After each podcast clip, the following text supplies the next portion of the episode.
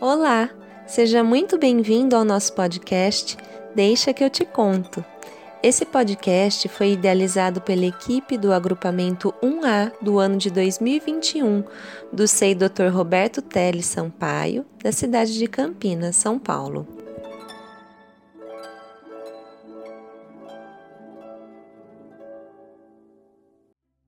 Olá, pessoal! Meu nome é Giovana e a história de hoje se chama Amoras. Quem escreveu foi o Emicida. Não há melhor palco para um pensamento que dança do que o lado de dentro da cabeça das crianças. Pode olhar, lá tudo é puro e profundo, que nem o Batalá, o orixá que criou o mundo. Por que choramos ao chegar? Dizem que por nos afastar de Deus, que é o que os muçulmanos chamam de Alá. Nesse planeta, Deus tem tanto nome diferente que, para facilitar, decidiu morar no brilho dos olhos da gente. E os pensamentos dos pequenos, como surgem? Com os olhos de jabuticaba e cabelos de nuvem. Vão espalhando toda a beleza por aí me esforço para ensinar, mas foi com eles que eu aprendi. Em um passeio com a pequena no pomar, explico que as pretinhas são a melhor que há. São as pretinhas o melhor que há.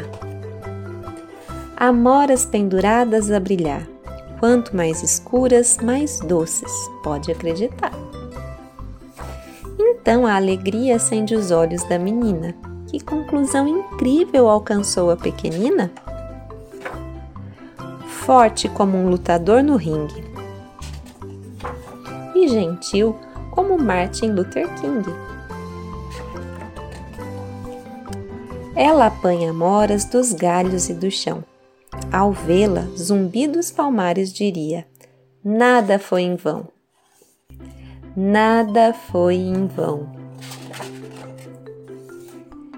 fez as palavras soarem como canto ao brincar com as frutinhas com sabor de acalanto. Me olhou nos olhos muito bem e disse: Papai, que bom, porque eu sou pretinha também. Porque eu sou pretinha também. Fim. Você conhece o Emicida? Emicida nasceu como Leandro Roque de Oliveira, em uma casinha bem pobrezinha, na parte norte da cidade de São Paulo. Sua imaginação foi sua melhor amiga e o fez visitar mundos incríveis, transformando em astronauta, desenhista, guerreiro, pirata, rei, pintor, samurai e muitas outras coisas. Tudo sem sair de casa foi brincando com sua imaginação e com as palavras que Emicida descobriu sua habilidade de contar histórias, fazendo poesias. E ele não parou nunca mais de fazer isso. Acreditou durante muito tempo que muitas coisas eram impossíveis. Hoje acredita no contrário e, por meio das histórias que conta, prova que tudo é possível. Bom, pessoal, essa foi a história de hoje. Falamos também um pouquinho sobre o autor. Espero que vocês tenham gostado. Um beijo para todos, até a próxima!